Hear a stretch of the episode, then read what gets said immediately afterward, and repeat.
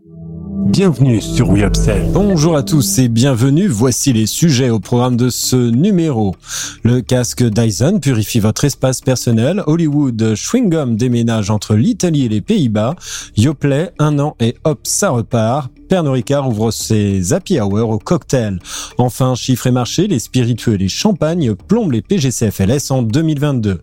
Voici l'heure de l'update news de WeUpsells et c'est un plaisir de vous accompagner pour ce récapitulatif de l'actualité de la semaine autour des sujets de la distribution, de la relation client et du fil d'advocacy. Avec le soutien d'Upsells, force de vente supplétive, nous traiterons des tendances, des derniers chiffres et nouveautés. On se retrouve juste après ça.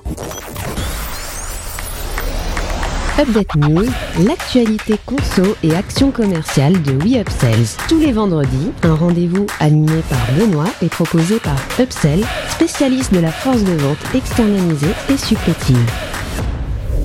Le casque Dyson purifie votre espace personnel. Dyson lance Dyson Zone, un casque audio purificateur d'air personnel grâce à une visière amovible, une innovation qui a mobilisé les équipes de recherche et développement de Dyson durant 5 ans. Proposant une restitution de fréquence de 6 Hz à 21 kHz, ce casque audio est doté d'un système de réduction de bruit avancé, d'une autonomie de 50 heures et de bien d'autres fonctionnalités audio et téléphoniques. Sa particularité, ce casque se dote d'une visière détachable permettant de filtrer l'air devant le nez et la bouche de son utilisateur. Ces filtres électrostatiques capturent 99% des particules polluantes de 0,1 micron, tandis que ces filtres au carbone enrichis en potassium ciblent les gaz acides les plus courants associés à la pollution urbaine. Un casque idéal pour s'attaquer aux deux principales pollutions de nos environnements urbains, la pollution sonore et atmosphérique. Annoncé au printemps dernier, le Dyson Zone sera commercialisé en France au cours du mois de janvier 2023. Hollywood Chewing déménage entre l'Italie et les Pays-Bas. Le géant américain Mondelez International a annoncé la vente de ses chewing-gums au groupe italo-néerlandais Perfetti Van Melle. La vente officialisée par Mondelez le 19 décembre s'affiche à 1,350 milliards de dollars, soit 15 fois l'équivalent de l'EBITDA estimé de l'année en cours. Ces dernières comprend les usines de fabrication et les marques de chewing-gum comme Trident, Steamroll, Hollywood, Bubaloo ou encore euh, Bubblicious pour les marques présentes aux États-Unis, au Canada et en Europe. La transaction inclut de même les marques de bonbons européens Cajou la Jaunie, Negro et la Vosgienne. Cette session doit permettre aux biscuitiers et chocolatiers américains Mondelez d'accélérer la stratégie de remodeling du portefeuille de marque de la société, ceci en se concentrant davantage sur la croissance et les réinvestissements dans ses principales catégories de chocolat, de biscuits et de snacks cuits au four. Côté euh, Perfetti Fan l'acquisition de l'activité chewing gum sur les marques développées de Mondelez International vient compléter le portefeuille qui comprend les marques mondiales emblématiques telles que Mentos, Chupa Chups et Alpenliebe. L'entreprise euh, qui fabrique et distribue des confiseries et des chewing-gums dans plus de 150 pays a déclaré des revenus nets d'environ 2,5 milliards d'euros en 2021. La transaction qui est soumise aux conditions de clôture habituelles devrait être conclue au quatrième trimestre 2023.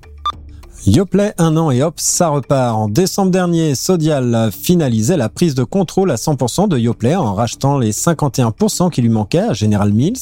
La marque a réussi ainsi une belle année, pourtant marquée par des indicateurs économiques complexes durant les 12 derniers mois.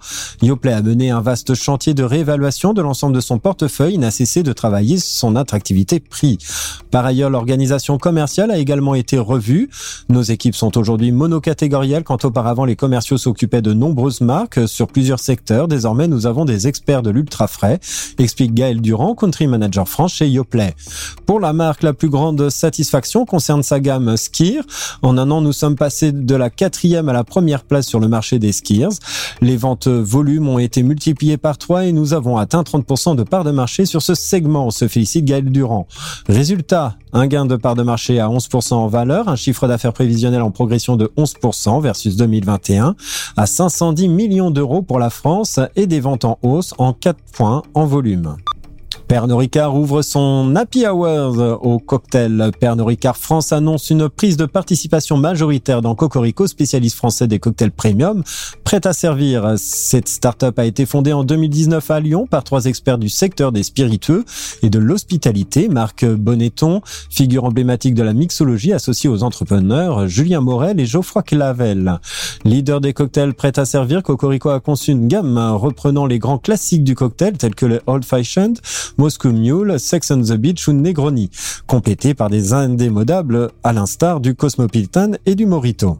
Nous sommes très heureux de ce partenariat avec Cocorico qui a connu une croissance exceptionnelle depuis sa création, déclare Philippe Coutin, président de Pernod Ricard France. Nous partageons avec Pernod Ricard des valeurs communes fondées sur la convivialité, l'exigence et l'excellence des produits et nous sommes ravis de notre alliance stratégique autour du prêt à boire, déclare de son côté Marc Bonneton, créateur de Cocorico.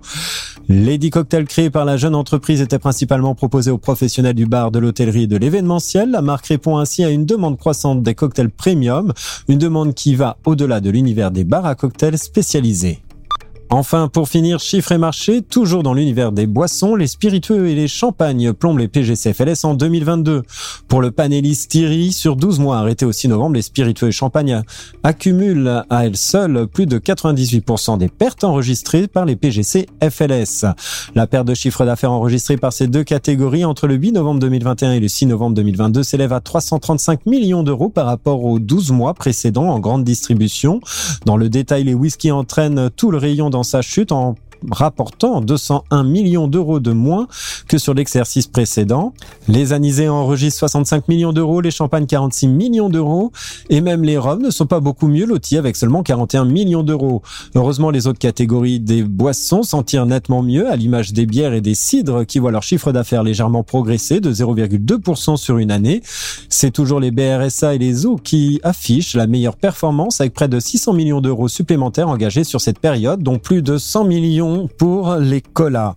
Forte inflation et météo estivale sont les deux raisons ou explications de ces résultats, permettant ainsi aux liquides, en tout cas, dans leur ensemble, d'être dans le vert. Merci de votre écoute et nous nous retrouvons en 2023. En attendant, abonnez-vous à la chaîne et au podcast de WeUpsells pour ne manquer aucune actualité. Enfin, n'hésitez pas à commenter et à réagir sur les sujets. Les équipes d'Upsell et moi-même, nous vous souhaitons d'excellentes fêtes de fin d'année.